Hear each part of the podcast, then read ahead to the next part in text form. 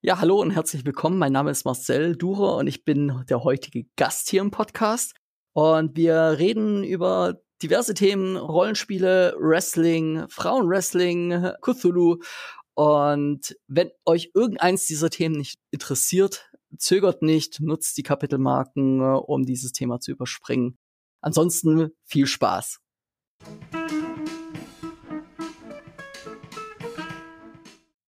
Hallo und herzlich willkommen zu dieser neuen Folge des niveauvollen Trash Talks mit Philipp und Gast. Mein Name ist Philipp, ich bin der Blogger von Nerds gegen Stefan und an meiner Seite habe ich wie immer einen ganz wundervollen und besonders spannenden Gast, nämlich den Marcel. Hallo.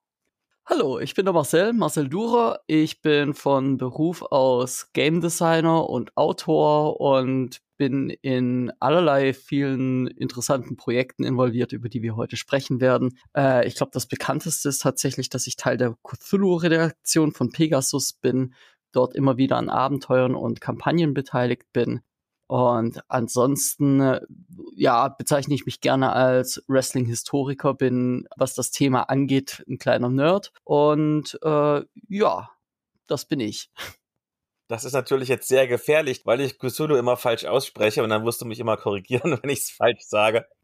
Nee, muss ich gar nicht, weil im Endeffekt diese, äh, dieser Name wurde von einer Alien-Gottheit oder einer Alien-Rasse erfunden, die halt neun Zungen haben und was weiß ich, wie viele Sprachorgane, die wir Menschen gar nicht besitzen. Also ich glaube, wir sind gar nicht dazu gemacht, diese Namen oder anderen ähnlichen Namen von diesen äußeren Göttern und Wesenheiten äh, richtig auszusprechen.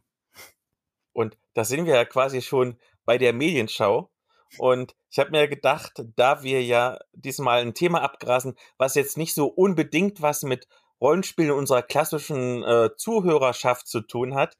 Vielleicht sind ein paar Wrestling-Fans dabei, die das jetzt hören, die noch nie von Rollenspiel gehört haben. Und da haben wir beide sowas wie Einsteigerboxen als Medienschau mitgebracht. Und wenn du schon bei Cthulhu bist, dann kannst du doch eventuell schon mal ein bisschen erzählen. Ja, dann fange ich einfach mal an, weil Pegasus hat jetzt tatsächlich auch eine Einsteigerbox für Cthulhu rausgebracht. 24,95 kostet die, glaube ich, unverbindliche Preisempfehlung.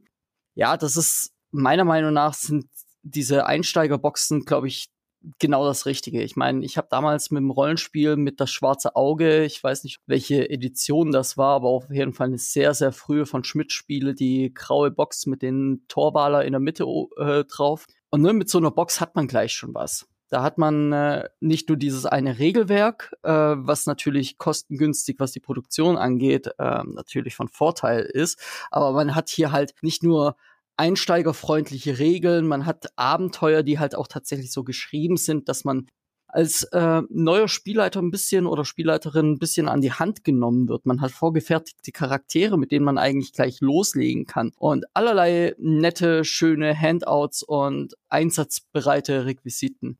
Es ist sogar ein Solo-Abenteuer dabei, allein gegen die Flammen. Äh, was ich auch schon gespielt habe, äh, super toll. Äh, macht auf jeden Fall jede Menge Spaß. Für langweilige Nachmittage auf jeden Fall ein extrem guter Zeitkiller ja, das ist, das ist das, was ich hier dabei habe und äh, ich find's gut. Wunderbar. Da passt meine Medienschau auch ziemlich gut. Wie gesagt, ich habe es ja schon mal Anfang erwähnt. Ich habe mir überlegt, ich nehme für meine Medienschau etwas, wo ich eine größere Zahl an Menschen äh, erreichen kann, sie quasi abholen kann. Weil, wie gesagt, manche Menschen, die vielleicht vom Wrestling jetzt kommen, das hören, die sind vielleicht nicht so drin im Rollenspielthema. Und es passt halt ganz gut, weil du ja für Call of Cthulhu arbeitest. Und zwar, ich habe ein Horror-Rollenspiel mitgebracht, oder besser gesagt ein Abenteuer. Hm. Und zwar, ich möchte sprechen über das Rollenspiel zur Alien-Filmreihe, welches wir übrigens ausführlich in der Podcast-Folge 26 vorgestellt haben. Hört doch gerne mal rein. Ein bisschen Eigenwerbung. Das Besondere daran war ja, dass das Spielkonzept nicht vorsieht, dass man jetzt da irgendwie ewig lange Kampagnen spielt, also wie man es vielleicht aus Dungeons Dragons kennt oder aus Das Schwarze Auge, wo du irgendwie mit Level 1 anfängst und dich dann jahrelang, also Echtzeit jahrelang hochkämpfst, damit du irgendwann mal einen Drachen besiegen kannst. Das gibt's hier nicht, das ist auch gar nicht möglich, weil selbst wenn du wir kennen es ja aus den Filmen, wenn du so ein richtig hochgerüsteter Space Marine bist oder so, da kommt einmal ein Xenomorph, fährt seine Klauen aus, seinen Schwanz oder seinen zweiten Mund und zack, bist du tot. Also nichts mit Kampagne. Das Ding ist für kurze Abenteuer gedacht. Also vielleicht so ein, zwei, drei Spieleabende, dann ist die Geschichte auch schon durch. Und in diesem äh, Set, was ich jetzt besprechen möchte, das heißt Herz der Finsternis, ist erstmal alles drin, was du brauchst. Ähm, ist natürlich das Abenteuer, Spielkarten, Charakterbögen, Handouts, Battlemaps in so einer Brettspielbox. Also es ist schon ein guter Einstieg, um was Handfestes zu haben, um dir auch als Neuspieler mal was vorstellen zu können, weil mit reiner Fantasie zu spielen, irgendwie nur, dass du einen Zettel vor dir hast dem Charakterbogen, das ist schon schwierig. Und diese Spielbox für drei bis fünf SpielerInnen plus Spielleitung hat eine ganze Menge und es geht darum, es gibt eine Weltraumstation am Rande eines schwarzen Lochs, die kurz davor steht, von eben jenem aufgesaugt zu werden. Und was soll da schon schiefgehen? Dummerweise crashen die SpielerInnen mit ihrem Raumschiff dann genau in eben jene Raumstation hinein. Und das ist erst der Anfang einer ganzen Reihe von Fehlschlägen, denn hier geht einfach mal alles den Bach runter. Denn die paar Überlebenden, die bisher noch auf der Station überlebt haben, die sind irgendwie alle total verrückt geworden. Auch aber nicht nur, weil sie von irgendwelchen Aliensporen infiziert wurden und diese Sporen möchten damit den Weltraum erobern. Und nun will ich jetzt gar nichts von der Handlung groß noch weiter spoilern, aber ich denke bereits, man hat an dieser ganz kurzen Inhaltsbeschreibung raushören können, das hat jetzt thematisch weniger mit den Alien-Filmen zu tun, ähm, also zumindest weniger, als man erwarten könnte bei einem Rollenspiel, wo halt riesengroß fett das Alien-Logo oben drauf ist. Das erinnert so ein bisschen an, ja doch typische Cthulhu-Abenteuer und da wirst du, Marcel, mir ja zustimmen, das muss ja prinzipiell erstmal nicht schlecht sein. Richtig. Ja, also ich denke, das Genre äh, Alien, also was das Genre, das die Alien-Filme hier bedienen, dieser Sci-Fi-Horror, den liebe ich als Cthulhu-Fan natürlich genauso. Und das, was du gerade eben erzählt hast, das klingt einfach einwandfrei genau nach dem. Da muss nicht immer das große böse schwarze Alien dabei sein. Prima. Das ist schön, dass ich das rübergebracht habe, denn das Abenteuer, das bietet schon wirklich diese atmosphärisch dichte Horrorstimmung. Auch das ganze Design ist cool. Das ist schon so Sci-Fi futuristisch.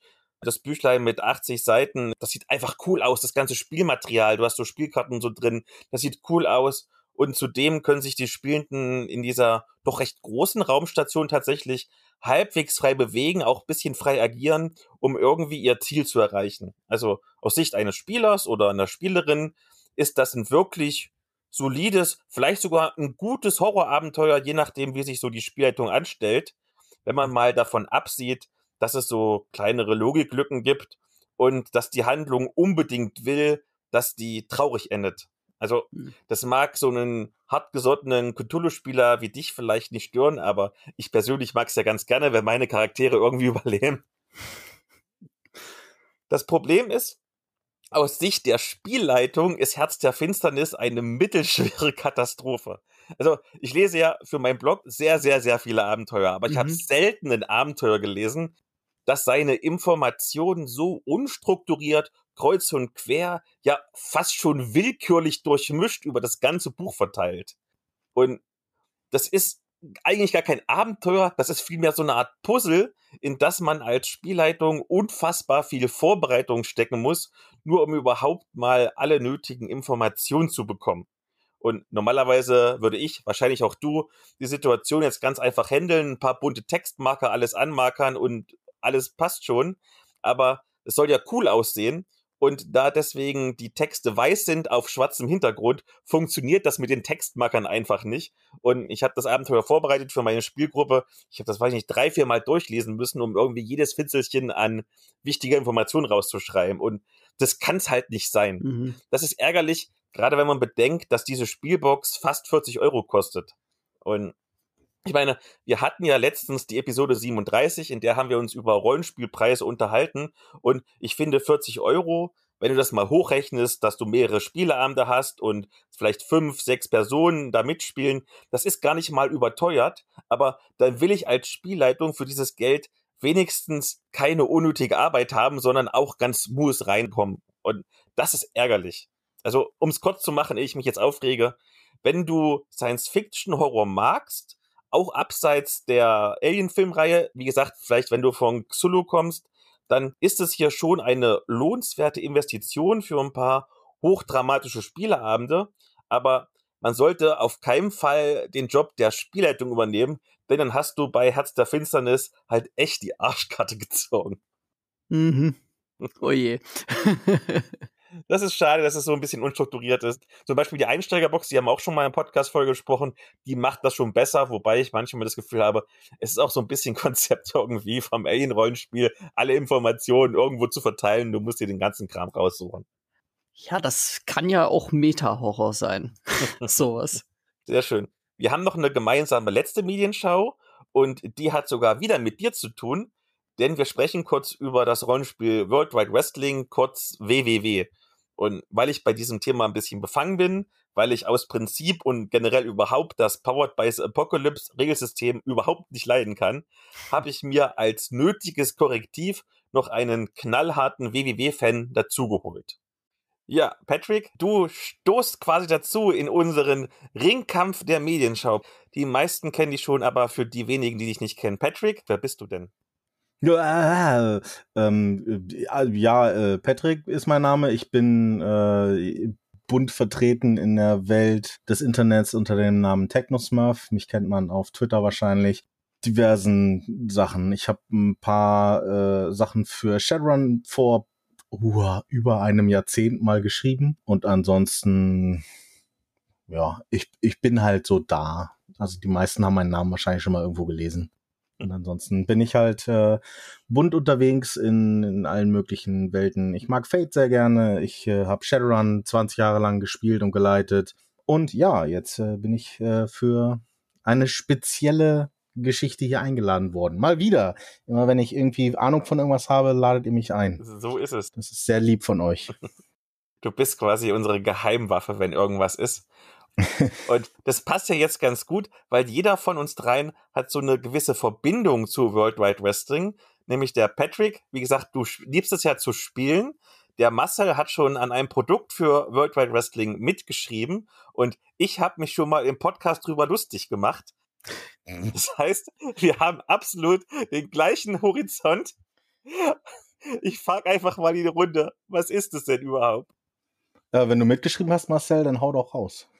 Ja, äh, Worldwide Wrestling, ähm, dann fange ich mal an. Das ist von dem äh, Nathan Di Pauletta, glaube ich, heißt er, äh, geschrieben. Das ist ein Erzählrollenspiel basierend auf Powered by the Apocalypse, also dem äh, Regelsystem, bei dem man eigentlich das meiste vom Spiel schon auf dem Charakterbogen mitbestimmt. Und bei diesem Erzählspiel da schlüpft man in die Rolle von Wrestlern und Wrestlerinnen, aber nicht nur in die Rolle des Charakters, den man äh, quasi vor der Kamera sieht, sondern auch der Person, die sie backstage ist. Und spielt so ein bisschen diese, na, es ist ein bisschen Inception. So, man spielt eine Person, die eine andere Person spielt. So. Habe ich das gut zusammengefasst? Ich meine, du äh, kennst es ja auch. Ja, das klingt erstmal richtig. Also vielleicht sollte man dazu sagen, für die Leute, die Wrestling nicht kennen, das ist halt alles geschauspielert, auch wenn die die Sportaction da natürlich real ist. Also die, das ist unfassbar, was die da an Höchstleistung vollbringen. Aber die, die, die schauspielerischen Leistungen da sind natürlich alle, das ist alles gefaked. Die, die Soap-Stories, die da so existieren, sind alle, alle äh, ausgedacht und haben einen Grund und Fake-Verletzungen gibt es da und das ist all das, was man halt darstellt. Und äh, dazu, ich habe tatsächlich, ähm, das, ich habe es ja nicht nur gespielt, ich habe es ja quasi Probe gespielt mit. Ich habe ja für mhm. die ähm, die Übersetzung, die der Markus Wiedmer gemacht hat, da hat er uns die Übersetzung quasi gegeben, hat gesagt, hier, wir machen jetzt mal einen Blindtest, äh, liest das mal und wenn dir Fehler auffallen, sag Bescheid und ansonsten spielen wir das jetzt mal. Und da war ich in einigen der Runden mit dabei, die wir online, die gibt's auch auf YouTube irgendwo. Also wenn ihr 3W6 sucht, dann seht ihr da auch mein Gesicht zu meiner Stimme. Da haben wir das dann halt Probe gespielt quasi. Deswegen habe ich da, weiß nicht, wie viel habe ich jetzt gespielt? Fünf, sechs Mal habe ich das jetzt, glaube ich, schon gespielt. Und das war jedes Mal eigentlich ziemlich cool. Mit dem Markus habe ich mich letzte Woche erst in Wien getroffen. Im jetzt legendären Falco Café. Und wir hatten sehr viel über Wrestling auch. genau. Nun habe ich ja vorhin schon mal erwähnt, dass ich Powered by the Apocalypse eher so medium geil finde. Das ist so ein 2W6-System, wo du ein bisschen erzählerisch hast. Wenn du über 10 kommst mit den beiden Würfeln, hast du einen geilen Erfolg. 7 bis 9 ist so mittelmäßig mit ein bisschen Abstrichen und dann ist da drunter ein Fehlschlag und du kannst die Geschichte so ein bisschen beeinflussen. Also überhaupt nichts für mich als knallharten Taktiker. Wie findet ihr denn das Regelsystem? Und ähm, habt ihr so wahrgenommen, dass man wirklich viel beeinflussen kann? Also ich finde PBTA nicht schlecht. Das war ja auch der Grund, warum ich dann irgendwann für dich und Elea geleitet habe, dass Extreme Meat Punk Forever jetzt äh, als Welt nicht so gut war. Das war ja nicht die Schuld von PBTA. Aber grundsätzlich finde ich schon, man kann sich da halt sein, also man hat halt bei dem System bestimmte Movesets und äh, da sucht man sich für seinen Charakter aus und in dem Fall halt das Gimmick, also sprich ist man halt ein Techniker oder ein Fighter oder was auch immer und kriegt dann eine Handvoll Moves an die Hand, die man sich aussuchen kann. Und ja, also ich finde schon, dass man da eine Menge beeinflussen kann. Ich muss aber auch sagen, bisher ist World Wide Wrestling das System, was ich von PWTA-Systemen kenne, was das mit am besten umgesetzt hat, weil du einfach diese Metaebene alleine schon drin hast, dadurch, dass du den Charakter hinter dem Charakter mitspielst. Und da PWTA ein bisschen ja auf die Metaebene geht, und da äh, auch da, darauf äh, basiert, dass, dass die Leute die Geschichte hinter der Geschichte erzählen, macht das schon Sinn, das so zu verpuzzeln, finde ich. Ja, ähm, äh, da kann ich eigentlich auch nur zustimmen. Also genau den Eindruck hatte ich halt auch, äh, was PPTA und World Wide Wrestling betrifft, dass das da am meisten gelungen ist. Das hat auch ein bisschen damit zu tun, dass äh, wie du schon gesagt hast, mit der Metaebene, wenn es zu einem Wrestling-Match kommt, theoretisch steht schon die Entscheidung äh, sozusagen, ob ich gewinne oder verliere dieses Match, steht schon mehr oder minder eigentlich beim Spielleiter oder beim, wie heißt es bei World Wide Wrestling? Ja, das ist das, was mich ein bisschen irritiert bei dem PBTA-System, weil das überall anders heißt. Ja. Äh, habe ich gerade tatsächlich vergessen. Wie die, wie Nennen wir es einfach heißt. mal Masters of Ceremony. Wahrscheinlich ist es Booker oder so als Begriff. Nee, Booker ist es nicht. Okay. Jedenfalls kann man trotzdem als Character gegen das Booking, also gegen den determinierten Ausgang des Matches ankämpfen. Und dann ist es eigentlich eine sehr schöne Dynamik, weil das wirft ja dann natürlich, naja, Sand ins Getriebe von den eigentlichen Plänen und es muss umgedacht werden und das beeinflusst dann die komplette weitere Handlung von den nächsten Spielsitzungen auch. Nun werfen mir Leute, wenn ich sage, ich mag PBTA nicht, immer wieder entgegen, es wäre so ein regelleichtes System, aber. Nein, ist es nicht. du machst meine Frage kaputt, wenn du jetzt ein Nein sagst. Denn ich habe jetzt das Buch ja auch neben mir liegen und es ist wieder von System Matters, also sieht schön aus und es ist bunt und es ist qualitativ aber es ist auch verdammt dick. Was ist denn da alles drin? Weil das Regelwerk ist ja nun, weiß ich nicht, nicht so dick, dass es mehrere hundert Seiten umfassen muss. Da ist eine ganze Menge Kram an Promos noch mit drin. Also bei Wrestling hast du verschiedene Organisationen, in denen die einzelnen Wrestler organisiert sind. Und da sind Beispielpromotionen drin, also sprich landesweite oder äh, weltweite sogar, weltweit agierende. Und dann sind natürlich die ganzen Gimmicks da drin, die jeweils, glaube ich, zwei Seiten pro äh, Gimmick haben und es sind 12, 13, 14, ich keine Ahnung, ganz schön viele. Und das nimmt eine ganze Menge Raum ein. Aber PBTA ist kein regelleichtes System. Punkt. Auch wenn es nur 2W6 benutzt, hast du die ganzen Moves, die sich ja teilweise überschneiden, aber jede Klasse quasi, also jedes Gimmick hat sein eigenes Moveset. Und das ist auf keinen Fall regelarm vielleicht noch als letzte Frage an den Marcel. Ja. Denn du bist ja quasi am tiefsten drin in der Materie. Das werden wir ja auch gleich sehen, wenn du mir erklärst, was Wrestling ist. Also etwas detaillierter noch, als der Patrick es gerade erklärt hat. Mhm. Wie realistisch in Anführungszeichen ist denn World Wide Wrestling? Also findest du, es stellt deine Arbeit oder die Arbeit der WorkerInnen, die du anstellst für deine Promotion, gut dar? Ja, doch schon, aber es ist natürlich immer abhängig davon, wie tief äh, die, die Spielenden da in der Materie selber drin sind. So. Ich glaube, es funktioniert für alle, die noch irgendwie so eine romantische Vorstellung aus den frühen 90ern mit Hulk Hogan und was weiß ich was hatten. Es funktioniert genauso gut wie für die sogenannten Smart Marks, die Internetfans, die halt jeden Podcast und jedes Newsvideo über Wrestling äh, hören und sehen und sich da vorstellen können, wie das, äh, wie die Mechanismen äh, hinter der Kulisse sind. Es ist auf jeden Fall, kann ich sagen, sehr gut recherchiert. Und es gibt ja auch noch den äh, Cutter, das ist dieses Wrestling-Fanzine, das man zusätzlich noch dazu kaufen kann von System Matters. Da habe ich mit dran geschrieben. Und es gibt noch zusätzliche Erklärungen sozusagen, wie diese Welt auch einfach funktioniert, weil es, ich glaube, es gibt kein Business wie das Wrestling-Business. Es gibt kein Medium, das so funktioniert wie Wrestling jeder versucht zu sagen, Wrestling ist wie Punkt, Punkt, Punkt, ist eigentlich schon von vornherein zum Scheitern verurteilt. Dann bin ich mal gespannt, was du mir gleich erzählen wirst, was Wrestling überhaupt ist. Aber vorher danke ich ganz kurz dem Patrick, dass du mal Zeit hattest und versucht hast, wenigstens mir zu erklären und mich dafür zu begeistern, dass es ein gutes Spiel ist. Dieses Spiel ist wirklich gut. Es ist sehr, sehr gut. Probiere es unbedingt aus. Und der Spielleiter ist übrigens kreative Leitung. Und der Spielleiter. Ach, richtig. Ich habe das gerade mal nachgeguckt. ja, äh, dann danke, dass ich da sein durfte und ein bisschen was dazu erzählen durfte. Und äh, ja, wenn ihr irgendwas habt, äh, sag mir einfach Bescheid. Ich komme dann vorbei und, und erzähle irgendeinen Bullshit. okay, tschüss Patrick und jetzt kommen wir zum Hauptthema. Alles klar. Ciao. Tschüss, danke Patrick. Ja, dann sind wir schon durch mit der Medienschau. Ja. Vielleicht haben wir tatsächlich sogar ein paar Wrestling-Fans jetzt vom Rollenspiel begeistern können. Aber kommen wir doch einfach zum Hauptthema und vielleicht fangen wir mal mit der grundlegenden Frage an. Was ist Wrestling überhaupt? Und vielleicht noch eine Folgefrage, um das Ganze so ein bisschen einzuordnen und greifbarer für die HörerInnen zu machen. Auf einer Skala von 1 bis 10 wobei eins eine spontane Kneipenschlägerei ist und zehn ein perfekt durchchoreografiertes Ballettstück. Wo genau ordnet sich denn Wrestling ein?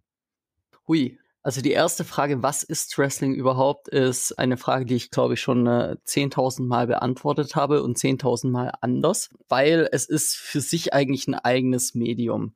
Wrestling ist, ich würde mal sagen, eine martialische Theatershow. So. Und da sind beide Aspekte gleichbedeutend.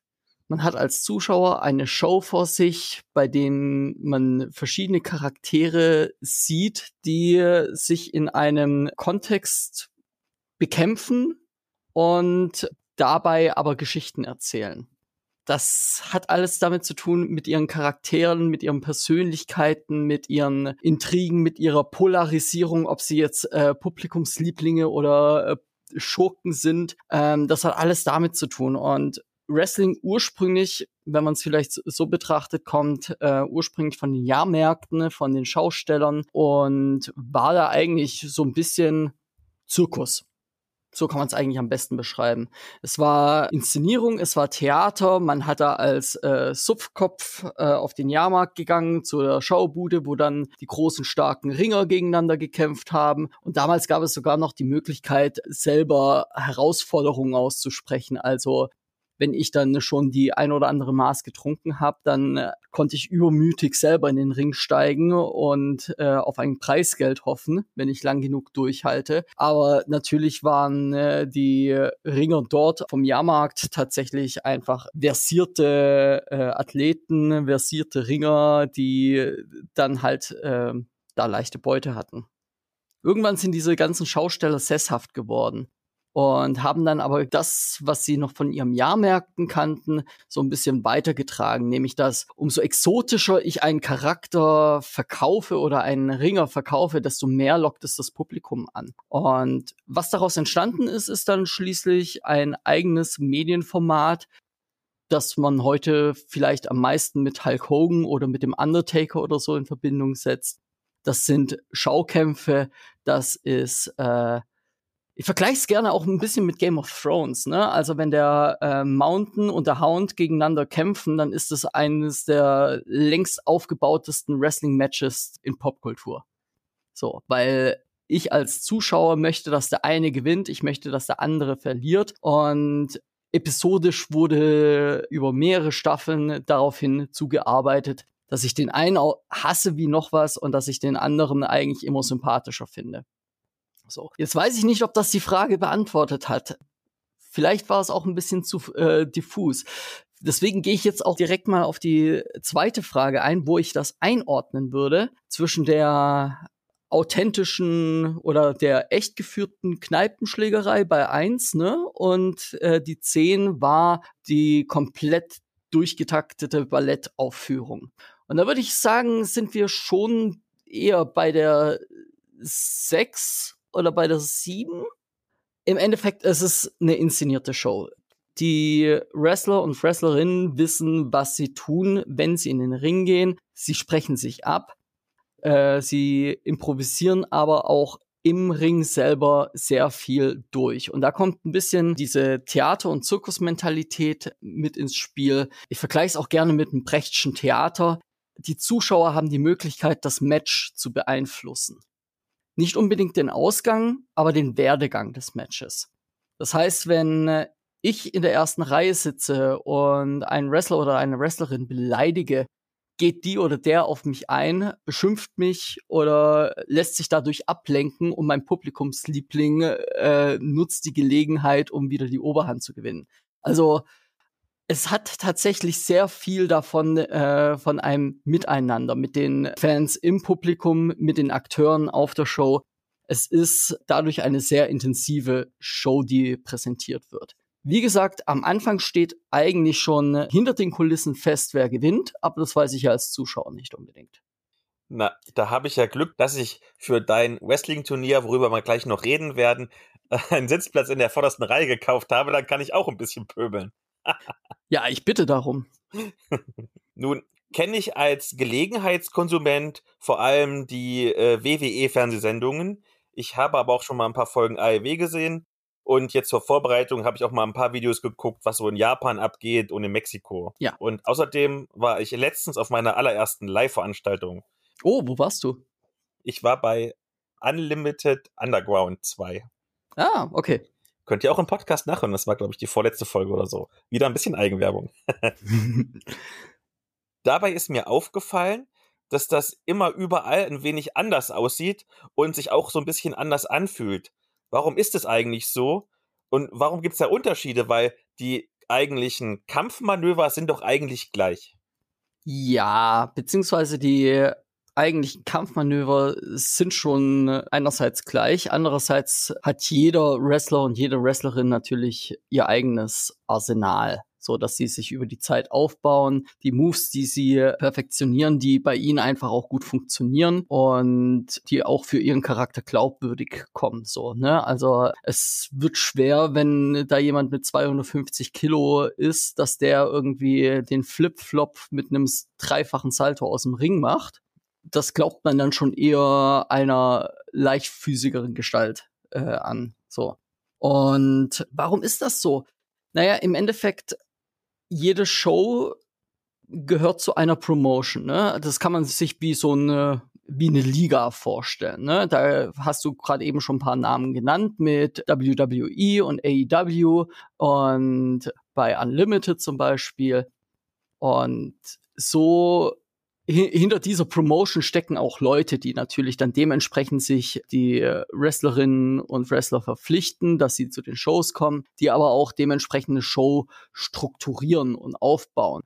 Am Ende des Tages findet ja im Vorfeld die Absprache statt, aber die findet halt nicht nur zwischen den zwei äh, Akteuren oder Akteurinnen statt, sondern halt auch mit dem Promoter oder dem Booker. Und die haben natürlich unterschiedliche Geschmäcker man kann es auch ein bisschen mit Comic-Verlegen vergleichen. So, ne? Klar, Comic-Panels sehen überall gleich aus. Und der Charakter Batman ist immer der Charakter Batman. Aber wenn jetzt Batman irgendwo bei Marvel auftauchen würde, dann hätte das schon eine andere Tonalität. Und die Geschichten wären auch anders präsentiert. Und ja, dann hat das natürlich auch ein bisschen damit zu tun, was das Publikum erwartet. Man kann äh, dem typischen mexikanischen äh, äh, Publikum, das äh, Lucha Libre liebt, also dieses sehr athletische, akrobatische, Flip-Flop was schon fast wie äh, Ballett wirkt, ähm, diese Art von Wrestling liebt, dem kannst du nicht mit einem puristischen japanischen Wrestling kommen, das tatsächlich versucht, so authentisch wie möglich auszusehen in seiner Durchführung. Das sind einfach Geschmacksunterschiede. Sehr schön. Der Comic-Vergleich war großartig, wenn ich das mal so sagen darf. Das hat es für mich sehr greifbar gemacht, tatsächlich. Ja, das ist auch ein interessanter Punkt. Die Wrestler sind ihre eigenen Charaktere. Das heißt, wenn, äh, wenn man das jetzt auf Comics übertragen würde, könnte ein Wolverine jetzt jederzeit die Promotion Marvel verlassen und keine Ahnung zu einer mexikanischen Promotion wechseln. Da wäre er dann aber immer noch Wolverine und das, was dieser Charakter Wolverine erlebt hat, wäre immer noch Canon. Aber er kommt in einen kompletten neuen Kontext, in einen kompletten neuen Roster mit unterschiedlichen anderen Charakteren.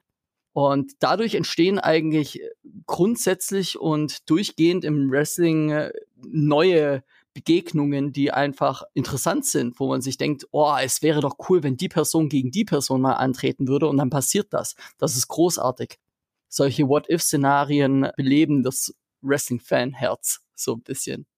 Wie läuft denn so ein Wrestling-Kampf eigentlich ab? Also klar, am Ende liegt einer oder einer auf der Matte und es wird bis drei gezählt. Mhm. Aber ich lese immer wieder, dass es so etwas wie eine Match-Story gibt. Also, dass der Kampf selbst eine Geschichte erzählt.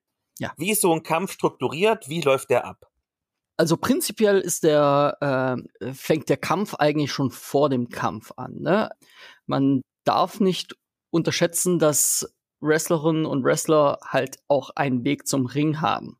Und während das im Boxen halt, keine Ahnung, äh, der Boxer relativ konzentriert oder ab und zu mal irgendwie die Arme hochwirft und dazu irgendwie seinen Lieblingssong hat, ist das halt beim Wrestling, wird das genau genutzt, dass das dass selbst neue Fans eigentlich genau wissen, wer da kommt und wie man zu dieser Person steht. Ne? Also das sind, ist so der, der erste Eindruck, der geschmiedet werden muss.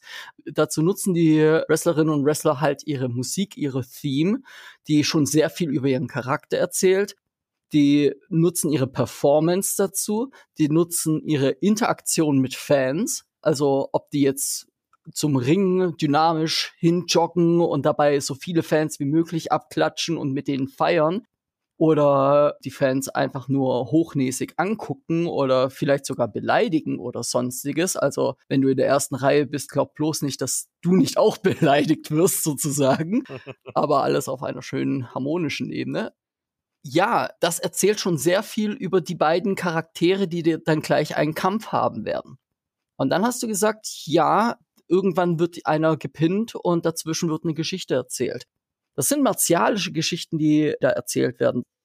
Da gibt's unterschiedliche Mittel, die man benutzen kann. Ne? Also äh, es gibt den Einsatz von illegalen Mitteln, die äh, der Schurke benutzt, um sich einen Vorteil zu schaffen. Äh, es gibt die Momente, in denen der Face, also das ist der Fachbegriff für einen Publikumsliebling, für einen Guten sozusagen, nach langer Unterlegenheit plötzlich doch sein Comeback schafft und dann äh, eine Aktion nach der anderen landet. Es gibt Ablenkungsmanöver des Ringrichters, die, die dritte Person im Ring, die man äh, nicht unterschätzen darf in ihrer Wichtigkeit für die Geschichtenerzählung. Denn meistens ist es äh, der oder die Ringrichterin, die äh, sich ablenken lässt und dadurch wichtige Story-Beats in diesem Kampf vorantreibt. Und äh, dann kommt natürlich, wie, wie ich vorher schon gesagt habe, auch die Interaktion mit dem Publikum dazu. Und um jetzt mal ein bisschen so den Vorhang so ein Ticken anzulupfen für euch, im Endeffekt wissen beide Kontrahenten und Kontrahentinnen, äh, wissen vor dem Match schon ungefähr, was sind die Beats, die sie erzählen wollen. Das sind sogenannte Spots. Ähm, das wird am Anfang durchgesprochen. Das heißt, das fängt an davon, wer hat am Anfang die Oberhand, was passiert, damit dieser Oberhandswechsel sich ändert, äh, was sind die wichtigsten Aktionen, die gebracht werden müssen und wo passieren die und äh, letztendlich dann, wie endet das Match. Und da gibt es auch verschiedene Mittel. Viele Wege führen nach Rom. Das kann von einer Disqualifikation, also der Ringrichter oder die Ringrichterin erwischt dann doch den oder die Wrestlerin, mit einer Waffe, mit einem Stuhl, mit einem Gegenstand, den die Person halt nicht im Ring einsetzen darf. Oder äh, erwischt sie doch bei irgendeiner fiesen Aktion und das führt dann zur Disqualifikation. Dann hat sich das Blatt halt an der Stelle gewendet. Es gibt sowas wie Timeout. Wenn das Match einfach zu lange geht, dann gibt es ein Time Limit Draw. Das ist dann, äh, da ist es dann unentschieden. Es kann aber auch zu Stoppages kommen, wo ein Face, äh, also wie gesagt Publikumsliebling, so hart bearbeitet wird, dass sie zwar nicht aufgibt, aber einfach nicht mehr in der Lage ist, sich zu verteidigen. Und dann müssen die Ringrichter eingreifen und sagen so von denen, okay, äh, stopp, stopp, hier ist das Match vorbei. Sie kann sich nicht mehr wehren, sie ist nicht mehr aktiv. Und dann gibt es natürlich äh, den klassischen Pin, also die Schultern äh, des Kontrahentens drei Sekunden auf die Matte zu drücken. Das ist das eigentliche Ziel. Oder der Aufgabegriff, also den Gegner zur Aufgabe zu zwingen. Und das ist so die, die Standardweise, wie ein Match meistens endet. Jetzt habe ich natürlich ganz viel hier reingebracht, aber das ist natürlich von Wrestlern und Wrestlerinnen zu Wrestlern unterschiedlich. Die haben alle unterschiedliche Spots oder typische Charaktermomente, die sie einfach nutzen, um auch ihre Persönlichkeit zu unterstreichen und das mit in die Geschichte einzubinden. Also ich würde schon sagen, die gehen mit vier, fünf wichtigen Punkten in das Match rein. Und was dazwischen passiert, muss improvisiert werden, aber mit dem äh, nicht mit dem Blick darauf, wie stehe ich persönlich am besten da, sondern wie erzählen wir gemeinsam die beste Geschichte im Ring. Jetzt hast du schon tatsächlich die Frage, die ich hier stellen wollte, komplett beantwortet. Cool. Das heißt, ich kann gleich zur nächsten vorgehen. Aber was war die Frage? Nur, nur aus Neugierde. Die Frage war tatsächlich bei dem Ablauf von so einem Match. Du sagst zum Beispiel den Wrestlerinnen, äh, ihr habt fünf Minuten und du da musst gewinnen und du musst verlieren. Mhm. Ob sie sich das selber ausdenken, wie sie diese fünf Minuten gestalten oder ob du das vorgibst, wie sie die fünf Minuten gestalten ich möchte tatsächlich auch gar nicht zu viele Details reinbringen, weil das ist ein bisschen wie ein Magier, der seine äh, Zaubertricks verrät oder noch schlimmer, ich bin ja kein Wrestler, ich verrate die Zaubertricks der anderen. Aber es gibt diverse Signale, wie man aufeinander reagieren kann äh, und wie man kommunizieren kann, ohne dass man sich jetzt irgendwie zuruft oder so im Ring. Und das wird einem äh, beim Wrestling-Training auch schon beigebracht. Also niemand geht nach ein paar Monaten äh, Wrestling-Training erst in den Ring. So, also äh, schon in den Ring meine ich damit. Die haben alle jahrelanges Wrestling-Training, bis der Trainer sagt, okay, du bist ready, du kannst jetzt vor Publikum auftreten. Das hatte unter anderem halt diesen Grund. Es ist kein Ballett. So, ne? Ähm, die Leute verletzen sich. Jeder Wrestler hat die Gesundheit und eigentlich auch das Leben des anderen Wrestlers in der Hand. Die müssen sich vertrauen. Und wenn man nicht genug ausgebildet ist und nicht weiß, wie man sicher arbeitet im Ring, dann ist das ein immens großes Risiko. Und wie ich schon gesagt habe, Verletzungen passieren. Ähm, klar, also es ist kein Geheimnis, die versuchen sich nicht gegenseitig weh zu tun. Aber wenn jemand vom mit 150 Kilo vom dritten Seil auf den Gegner auf der Matte springt und dort auf dem landet, Schwerkraft kannst du nicht faken. So. Hm. Und das heißt eigentlich, äh, was die trainieren, ist, wie, wie mache ich solche Griffe so safe wie möglich für den anderen. Jetzt hast du schon wieder Sachen beantwortet, die ich dich erst fragen wollte. Aber ich versuche die Frage mal so umzuformulieren, so ein ja. bisschen, damit noch ein bisschen was von dir kommt. Wir haben ja jetzt in diesem Podcast schon gelernt, dass es nicht nur ums Kämpfen geht, sondern es geht neben dem sportlichen Aspekt auch um den Show-Aspekt und das Erzählen von Geschichten. Ja. Was muss ich denn können, beziehungsweise was muss ich denn lernen, um ein guter Wrestler zu werden? Also ich vermute mhm. mal Fitness, aber was noch, um eine geile Show zu bieten und geiles Theater sozusagen? Ähm, ja, also ich glaube, ganz wichtig ist, das eigene Improvisationstalent zu schulen. Deswegen ist es auch gar nicht so fern vom Rollenspiel. Ähm, das ganze Wrestling, die verkörpern ja eigentlich auch eine Person im Ring äh, oder eine Persönlichkeit, die sie nicht unbedingt privat sind. Ähm, was extrem wichtig ist, ist Ausdauer. Ich weiß nicht, hast du schon mal irgendwie, äh, keine Ahnung, äh, irgendeinen Kampfsport gemacht oder gerungen oder äh, Ich habe Tischtennis gespielt. Tischtennis. Nicht unbedingt genau das gleiche, was ich, äh, worauf ich jetzt hinaus möchte, denn drei Minuten sind extrem lange. Für das Publikum ist es keine lange Zeit. Aber für Leute, die im Ring stehen, ist das eine lange Zeit. Wenn man wenn man kämpft, also ich habe auch ein wenig Brazilian Jiu-Jitsu Erfahrung und habe während meiner Schulzeit ein bisschen gerungen und so.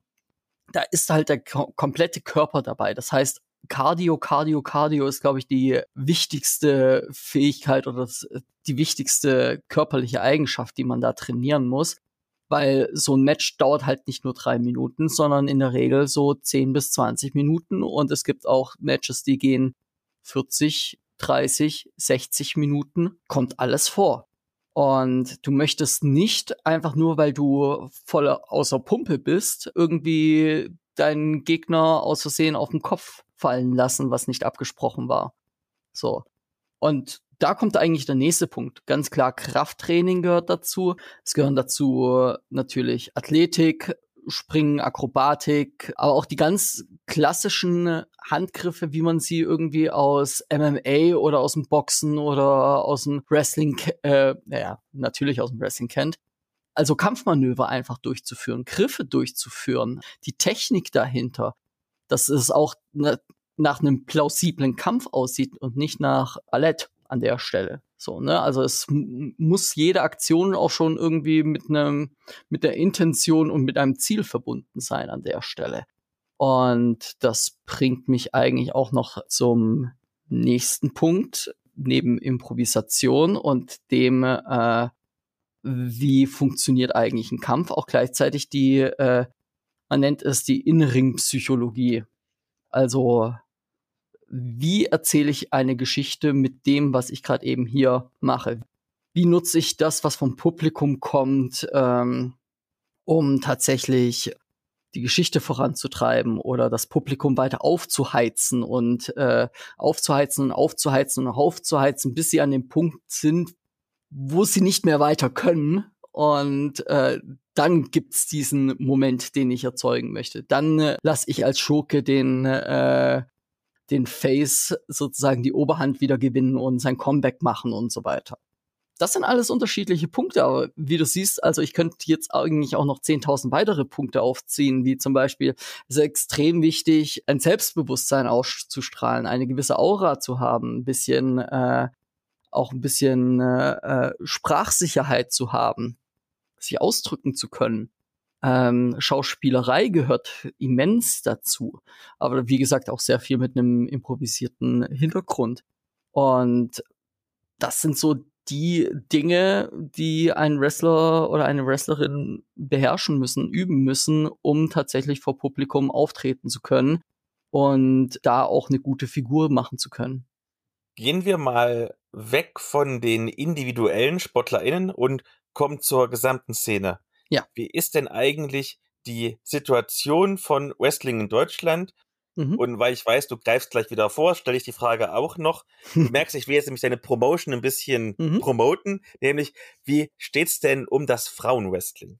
Ja, also Wrestling in Deutschland gibt es, gibt es auch an vielen Orten. Ne? Es kommt drauf an, wo man, wo man tatsächlich sitzt, weil es gibt Regionen, da hast, hast du sehr, sehr viele Wrestling-Promotions und dementsprechend auch viele Wrestling-Shows und äh, es gibt Gegenden, da gibt's eigentlich so gut wie nichts so. Ne? Ich sitze hier in Stuttgart, beziehungsweise äh, mein Büro ist in Ludwigsburg.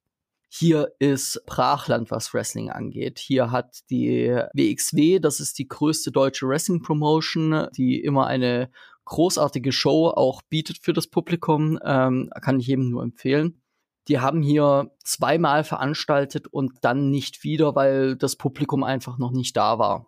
So. Und wenn man aber jetzt Richtung NRW geht oder nach Berlin oder nach Hannover, Bremen, Kiel, da überall sind extrem viele Wrestling Promotions. Also wir reden in Deutschland von ungefähr 20 Wrestling Promotions, 25. Das ist so mein letzter Schätzwert. Und wie du auch schon gesagt hast, die haben ja alle irgendwie, die fühlen sich alle irgendwie anders an. und die haben alle einen unterschiedlichen Fokus und das bezieht sich unter anderem halt auch auf den Einsatz von weiblichen Wrestlerinnen. Tatsächlich gibt es einige gute Talente hier in Europa, aber denen wird relativ selten wirklich viel Chance gegeben. Also wenn ich eine Show habe, die ungefähr drei Stunden geht, wo ungefähr sieben oder acht Matches äh, angebracht werden, dann ist in der Regel ein Frauenmatch dabei. So, und wenn man mich fragt, ist das nicht genug? Ich bin selber ein großer Fan vom Frauenwrestling. Es gibt keinen Grund, warum man mit denen nicht genau die großen Geschichten erzählen kann, wie man es mit Männern macht. Ihr wollt das ändern. Und jetzt darfst du erzählen, wie du alles änderst. Ja, ich, ich weiß nicht, ob wir alles ändern werden, aber wir werden zumindest äh, eine Alternative bieten. Wir wollen auf jeden Fall den äh, weiblichen Akteurinnen hier tatsächlich auch eine Bühne und eine Chance bieten. Es gibt immer wieder Wrestling Promotions hier in Deutschland oder auch in Österreich und in Frankreich, die machen tatsächlich dann auch so einmal im Jahr oder so eine Frauenshow, die nur für die Frauen sind. Äh, wir als, äh, also wer ist wir? Jennifer Helmig und ich, die ähm, zusammen Fury All Women's Pro Wrestling gegründet haben, wollen das aber zu unserer kompletten Identität machen, zu unserem äh, zu unserem USP sozusagen, Unique Selling Point. Wir machen mit mit dem Valkyren Cup, der jetzt am 11.11. .11. in Stuttgart unter Türkheim äh, sozusagen der Startschuss ist für unsere Promotion, machen wir eine reine Frauen-Promotion, bei der wir auch nur Frauen äh, die Bühne bieten. Das heißt, auch unsere Ringrichter sind Ringrichterinnen, auch unsere Ringsprecher sind Ringsprecherinnen. Wir werden, äh, ich glaube, so ungefähr um die 14, 16 Frauen werden dort bei uns in den Ring steigen und werden da für einen Abend auf jeden Fall äh, die Halle abreißen. Und das wollen wir dann auch regelmäßig machen. Wir planen momentan damit, mit ungefähr vier Shows pro Jahr in Stuttgart zu veranstalten. Angefangen ab November dann. Cool.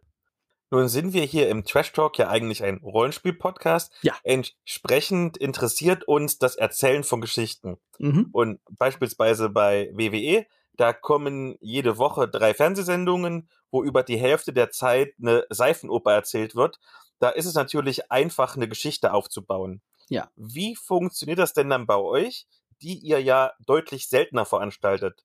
Läuft das dann mehr über Social Media oder wird direkt vor Ort im Ring gesprochen oder verzichtet ihr komplett auf längerfristige Geschichten? Nein, also längerfristige Geschichten sind das Ziel meiner Meinung nach, aber die muss man langsam natürlich aufbauen. Wir bedienen uns da unterschiedlichen Stilmitteln oder Medien. Äh, Social Media hast du gerade eben schon angesprochen. Klar ist natürlich die dankbarste und einfachste Methode, Geschichten zu erzählen.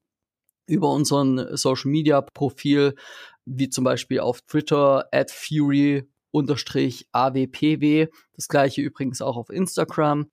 Da wird es immer auch noch in den nächsten Wochen sehr, sehr viel Content kommen, noch vor der Show. Wir bieten aber auch Programmhefte an, die man mit dem Ticket kaufen kann oder auch direkt in der Halle. Was eigentlich gut ist, weil das gut und gerne mal immer so, ne, man kennt es ja auch von Konzerten und so weiter. Das dauert ja seine Zeit bis äh, zwischen Einlass und die Show fängt wirklich an. Und man kann nur so viele Getränke in der Zeit holen. Also irgendwann hat man auch Zeit, sich dieses Programmheft anzugucken. Und da wird es zu jeder Wrestlerin ein Profil geben mit der Backstory, mit was sie eigentlich hier erreichen möchte. Und das wollen wir dann bei den weiteren Shows auch äh, nutzen. Also die Geschichte, was zuletzt geschah, weiter erzählen. Und bei den Shows selber wird es auch immer wieder zu Videoeinspielern kommen, die äh, vorher, nachher, währenddessen und so weiter gedreht wurden und die die Geschichte dann auch weiter vorantreiben. Also unter uns, wenn wir jetzt am 11.11. .11. auch äh, die ganzen Damen da haben, dann werden die halt nicht nur im Ring stehen, sondern die werden dann auch die ein oder andere Szene drehen müssen, die dann als Promotion für die nächste Show da ist. Aber du hast es schon richtig ausgedrückt. Äh, es ist ein episodisch, Wrestling immer ist ein episodisches Format. Man beobachtet einfach auch die Charaktere, wie sie sich entwickeln. Eine einzelne Wrestling-Show macht Spaß. Mehrere Wrestling-Shows nacheinander zu besuchen und tatsächlich die Entwicklung der Rivalitäten zu bemerken, das ist dann das, wo Wrestling richtig, richtig gut wird und auch sehr dankbar, wo man sich wirklich auch extrem reinnörden kann, wenn man will. Und beim Erzählen dieser Geschichten, wie sehr seid ihr denn sozusagen an das Image eurer WrestlerInnen gebunden? Also ich weiß ja, dass äh, es gibt ja viele Wrestlerinnen, die bei verschiedenen Promotions auftreten. Mhm. Und zumindest so wie ich das als so interessierter Anschauer mal mitbekommen habe, die haben meistens auch immer so dasselbe Image. Sie sind immer böse, sie sind immer gut. Ja. Könntet ihr da eigentlich problemlos sagen, du bist eigentlich überall böse in jeder Promotion in Deutschland und Europa, aber heute bist du gut? Oder müsst ihr euch schon an das generelle Image der Wrestlerin halten? Wir hatten ja vorher den Vergleich mit Wolverine zum Beispiel. Ich könnte auch wenn Wolverine eigentlich immer einer der Helden ist, könnte durchaus sagen, er ist bei mir ein Schurke. Das ist gar kein Thema. Was eigentlich bei der Show passiert, das kann die jeweilige Promotion selber bestimmen. So. Und das ist auch, das ist auch gar nicht so verkehrt, weil blöd gesagt, jeder Charakter ist vor jedem Publikum, kann er auch unterschiedlich reagieren oder kann halt hier einen schlechten Tag haben oder einen guten Tag haben wir sind da nicht gebunden. Wir, wir haben selber kreative Freiheit. Es wäre schwierig für die eigene Planung, wenn äh, die komplette kreative Freiheit oder die äh, ja die Richtlinien sozusagen, wie ich welchen Charakter einsetzen kann, außerhalb von äh, äh von uns irgendwie bestimmt werden. So ne, also es gibt auch teilweise Beispiele dafür, dass Wrestlerinnen und Wrestler je nach Promotion sogar unterschiedliche Gimmicks, also Charaktere haben. Dann ist der oder die Wrestlerin bei der einen Promotion eine maskierte Mexikanerin und bei der anderen einfach sie selbst und in der dritten ist sie nochmal irgendwie was anderes. So, das kommt vor und das ist gar nicht so unüblich. Nun hast du mich total begeistert davon und jetzt will ich selber eine eigene Wrestling-Promotion gründen. Oh Gott.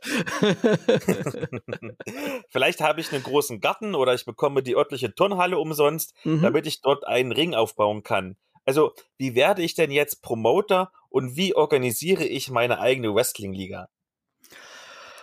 Oh, erstmal mit sehr vielen schlaflosen Nächten. Kann ich auf jeden Fall schon mal verraten. Im Endeffekt ist es extrem wichtig, sich zu vernetzen. Zu gucken, wer veranstaltet sonst noch so, wer sind eigentlich die, ich möchte mal sagen, benachbarten Wrestling Promotions. Und blöd gesagt, du möchtest irgendwoher ja auch einen Ring haben. Ne? Also einen Ring selber zu bauen, einen richtigen, ordentlichen Wrestling-Ring, der auch alle Sicherheitsmaßnahmen und dem Standard entspricht, da legst du gut und gerne mal 7000 Euro auf den Tisch. So, das heißt also, du musst eigentlich schon von Anfang an, wenn du loslegen möchtest, erstmal dich so vernetzen, dass du überhaupt irgendwo einen Ring mieten kannst. So, und dann musst du natürlich die Wrestler und Wrestlerinnen, die du einsetzen möchtest, natürlich kontaktieren. Und die sind alle an dieser Hinsicht Freelancerin. Ne? Das heißt also, wenn die sagen, nö, ich habe keinen Bock oder ich bin nicht verfügbar und so weiter, dann musst du jemand anderen suchen. Und so stellst du dir dann ungefähr deinen Kader zusammen. Viel mehr möchte ich da eigentlich darüber gar nicht verraten oder äh, Einblicke dazu geben. Aber das ist so das Grundprinzip. Theoretisch kann jeder mit genug Geld und Kontakten eine, eine eigene Wrestling-Promotion auf die Beine stellen. Jetzt muss ich doch nochmal nachfragen. Ähm, hm. Du musst natürlich nicht beantworten, wenn du nicht möchtest, aber was kann ich mir denn kostenmäßig so vorstellen? Also von der Buchung der Wrestlerin bis hin zum Klappstuhl, mit dem sie sich dann gegenseitig verprügeln. Oder anders formuliert, wenn ich meinen Traum leben möchte, eine Trash Talk Wrestling hier zu gründen, muss ich jetzt meinen Bausparvertrag kündigen. Ich weiß nicht, ob du deinen Bausparvertrag kündigen musst. Ich kann aber zumindest sagen, wir sind für die Kosten bei dem Valkyren Cup momentan im fünfstelligen Bereich. Okay, doch den Bausparvertrag kündigen. Okay. Ja, also es ist keine, äh, kein günstiges Unterfangen, ne? Und Wrestlerinnen und Wrestler in Deutschland sind tatsächlich preislich noch, was die Gagen angeht, günstiger als in ähm, als jetzt irgendwie bei WWE oder AEW, ne? Aber nichtsdestotrotz, du hast halt sehr viele andere Kostenpunkte auch neben der Gage, so, ne? Ich weiß nicht, Hallenmieten in Stuttgart sind extrem teuer, zum Beispiel, wenn du die deine Tonhalle von deinem vor Ort irgendwie bekommst, dann ist das natürlich deutlich günstiger und dann sparst du dir da einiges an äh, ab. Aber äh, das ist halt natürlich dann auch eine Tonsporthalle und fühlt sich dann auch dementsprechend an in der Präsentation. Das ist zum Beispiel, wäre natürlich auch eine Option für uns gewesen, aber eigentlich dann auch nicht, weil es nicht unserem Anspruch gerecht wird. Nichts gegen Promotions, die in äh, Tonsporthallen präsentieren und äh, promoten, aber ich komme ursprünglich ja auch ein bisschen aus dem Filmbereich und die Außenwirkung macht's, meiner Meinung nach. So. Ne, dann kommen halt solche Kostenpunkte wie zum Beispiel Ringmiete, Ringtransport. Du solltest eigentlich eine gewisse Veranstaltungsversicherung ablegen, ne? Dann kann es je nach Ordnungsamt sein, dass da noch eine ordentliche Gebühr oben drauf kommt, weil die erstmal im Ordnungsamt entscheiden müssen, ob du eine MMA-Veranstaltung eher, also die gleichen Regelungen hast wie eine MMA-Veranstaltung oder die gleichen wie ein Ballett oder ein Theater. So, ja. Und das eine, kann ich schon mal verraten, ist günstiger als das andere. und äh, dann kommen Themen wie GEMA dazu, da kommen Themen wie äh, Security, Ersthelfer vor Ort und so weiter. Und all das läppert sich, möchte ich mal sagen um dann nochmal bei dem gerade erwähnten Klappstuhl zu bleiben, hm. nochmal eine Frage zum Valkyren Cup, ja. denn ein wenig Werbung für eure Promotion wollen wir hier natürlich auch machen. Und zwar, was für Kämpfe dürfen wir denn erwarten? Also gibt es ganz in Anführungszeichen normales, gesittetes Wrestling oder werden die sich am Ende wirklich mit Klappstühlen quer durch die Sängerhalle unter Türkheim prügeln? Wrestling ist ein Zirkus, ne? Und wenn man die ganze Zeit nur irgendwie den Löwenbändiger sieht, dann hat man nach einer halben Stunde den Löwenbändiger gesehen und dann braucht man nicht drei weitere Löwenbändiger. Das heißt, es lebt eigentlich davon, dass man unterschiedliche Arten von Matches hat. Wir wollen eigentlich ein kunterbuntes, äh, kunterbunten Mischmasch eigentlich präsentieren. Das heißt, es wird bei dem einen Match vielleicht wilder als bei dem anderen, dafür wird es bei dem anderen vielleicht herzhafter gelacht. Was ich auf jeden Fall ausschließen kann, ist, dass wir hier in den Hardcore Deathmatch Bereich oder ähnliches gehen. So, ne? Also wer einen äh, Wer einen weichen Magen hat, oder wie heißt es, äh, einen flauen Magen, der braucht keine Angst zu haben, zu der Show zu gehen. Wenn jemand blutet, ist es nicht beabsichtigt. Sagen wir es mal so. Aber es wird auch also, wo du gerade eben gesagt hast, ähm, ob sich da Leute durchs Publikum, durch die Ränge prügeln werden. Das kann ich mir bei zum Beispiel den Lunatics, die wir heute bekannt gegeben haben, äh, Nikki Foxley und Tara Gates, die beiden aus der Apokalypse, äh, Postapokalypse kommen, durchaus vorstellen, dass, dass das da äh, wilder zugeht. Dann sehr gut, dass ich einen Platz in der ersten Reihe habe.